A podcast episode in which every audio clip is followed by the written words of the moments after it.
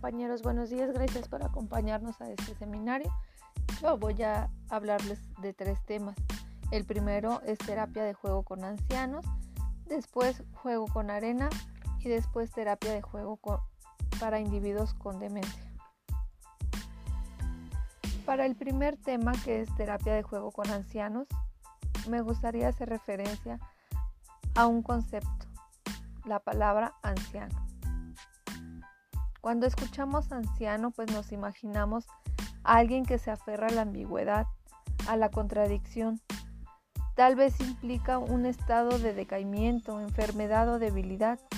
Ser anciano significa estar enfermo o viejo. Otra definición, juego. Cuando escuchamos juego nos imaginamos que jugar puede significar un pasatiempo o interés que se toma muy en serio, también tiene el sentido de jovial o casual, lo que transmite la idea de que no se toman las cosas muy en serio. Algunos terapeutas de juego creativos utilizan el juego para acceder a cuestiones serias, mientras que otros intentan alcanzar un estado lúdico como fin en sí mismo, con el fin de adaptar una perspectiva trágica contra cómica. En la cultura estadounidense, están sujetos a limitaciones sociales en cuanto a su demostración de seriedad o lucidad.